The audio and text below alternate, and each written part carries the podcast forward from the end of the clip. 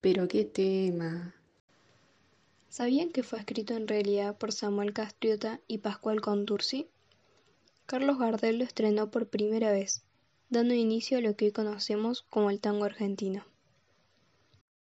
Generalmente, cuando prendemos la radio o buscamos música por distintas plataformas, escuchamos géneros como el reggaetón, pop o los distintos tipos de rock, pero nos olvidamos del estilo que predominó acá en Argentina desde sus comienzos, con muy buenas rolas, el queridísimo tango.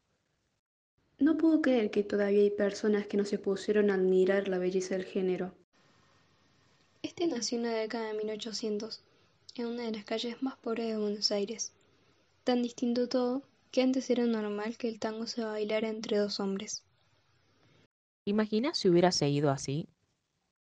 Esas letras, que a los jóvenes les parecen muy aburridas y difíciles de escuchar con atención, presentan muchísima historia. Los autores expresan los sentimientos y las tristezas que los hombres y mujeres de los pueblos pasaban. Antes solían ser violentas y contener lenguaje medio vulgar. Ahora es un símbolo de amor y lleno de pasión.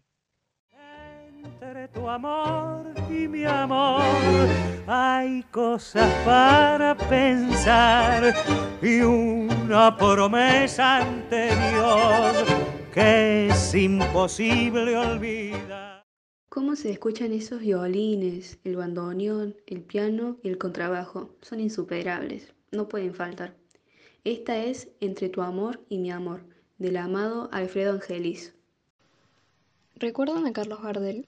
El más importante tanguero de la primera mitad del siglo XX, teniendo temas como Por una cabeza, Volver, El día que me quieras, Mi Buenos Aires querido y muchísimos más que tuvieron un rotundo éxito. Algunas eran creaciones de otros escritores fundamentales de la época, interpretadas y producidas por él mismo. Después de Gardel tenemos al varón del tango, Julio Sosa, que alcanzó la fama en Buenos Aires en las décadas de 1950 y 1960, teniendo temas como Sus ojos se cerraron, Mano a mano, Margot. Además, interpretó temas de Carlos a su gusto personal, la gente lo quería mucho. Mientras tanto que tus triunfos, pobres triunfos pasajeros, sean la larga fila de riquezas y placer. Hoy el tango es considerado un patrimonio cultural inmaterial de la humanidad y se practica en todo el mundo, teniendo su día festivo el 11 de diciembre.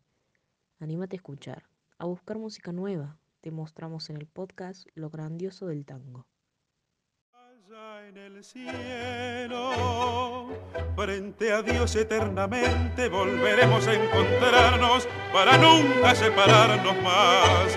Libres,